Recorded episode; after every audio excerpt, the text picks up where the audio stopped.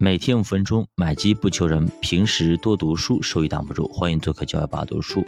上节我们聊了很多的资产的类型，股票、外汇、债券等等一系列东西，对吧？其实这些资产呢，它是有周期的啊。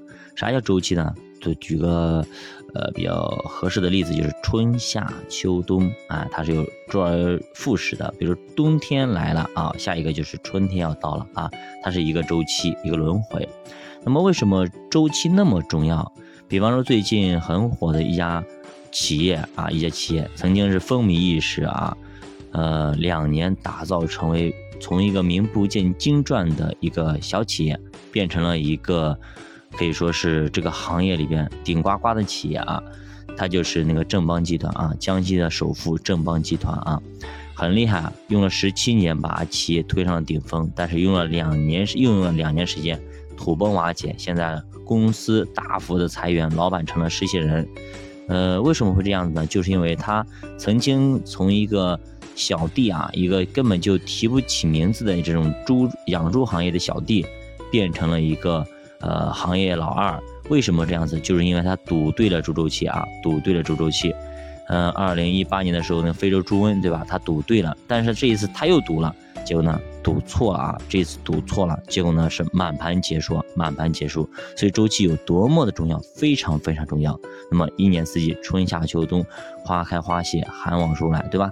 就说今十年河东，十年河西，你要明白这个道理，你就会避避开一些风险啊，你就会去。抓住一些机会啊，抓住一些机会。其实这个东西周期我们读过，像那个《逃不开的经济周期》，哎，讲的比较细致啊。这里大家可以大家再普及一下。那么早年间的时候，我们以前看过那个凯恩斯，对吧？那个时候凯恩斯他提出啊，经济周期啊，它是有一个循环往复的啊，包括什么繁荣、恐慌、萧条、复苏四个阶段。其实繁荣和恐慌是最重要的。之所以周期会存在啊，跟人们的情绪波动有非常大的关系。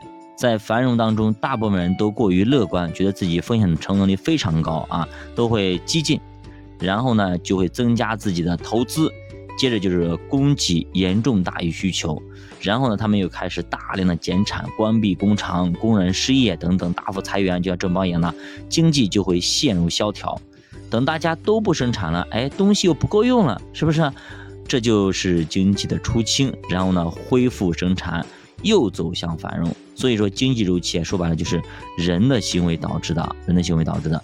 经济中有这么几个常见周期啊，比如说比较短的是基薪周期啊，是库存周期，大概呢是三年到三年半会有一波。然后呢是三个基薪周期啊，记住啊，是一个朱古拉周期啊，一个朱古拉周期，它是资本支出周期，大概呢是十年左右会有一波啊，一轮周期。还有就是库兹涅茨周期是房地产周期啊，大概是更长一些，是十五到二十年左右会有一次。所以说大家看一下咱们中国的房地产，过去十几年了，对吧？呃，一个大牛市基本上已经到了尾声了，对吧？所以说已经到了这个周期的末端了，所以说它不可能再一飞冲天了啊！已因为它就是说周期已经到了，它必然会那个就是有相应的反应。比方说冬天到了，那必然会温度降低，还会下雪，是吧？那么在库兹涅的周期之上啊，还有一个大周期啊，就是这个。五十年一次大周期，它叫康波周期啊，我们以前有介绍过啊，康波周期。那么最玄幻的是啊，康波周期，因为很多人都能够说清楚，但是它的起因和结果，但是也很少有人能够特别准确的判断出康波周期的变化，就是它比较玄学，有点类似于玄学啊，像那个周易这类似的这东西啊。此外呢，还有其他一些周期理论，比如说熊彼得的周期啊，哈耶克周期啊，对吧？这些东西我们。其实专门有讲过，我也专门写过公众号介绍过哈耶克啊、熊彼得他们啊。那么周期和资产配置如何打配合，让我们呢？配置资产配置能够更加合理，能够呢在一个合适的位置布局好，然后呢长盛不衰，我们投资呢源源不断的给我们带来现金流呢。我们下节继续接着讲，教爸读书陪你一起慢慢变富。那发个通知啊，在下个月的一号到五号，我们的新米团价格会有一个改动啊，会有一个提升，呃，变动还是蛮大的，因为呢它一个月只能变动一次，那基本上因为它每个月一号到五号才能变，其他时间。变不了啊。那么有需要说续费的，或者说有身边的朋友想要系统的学习资产配置的，或者说想想要在投资的道路上多一个伴儿啊，一个比较自律的，一个比较就是呃说比较认真的人嘛，能够一起学习，一起带带，哎，我们相互彼此的共同进步。那么欢迎大家加入主播新品团，跟主播一起探讨投资智慧。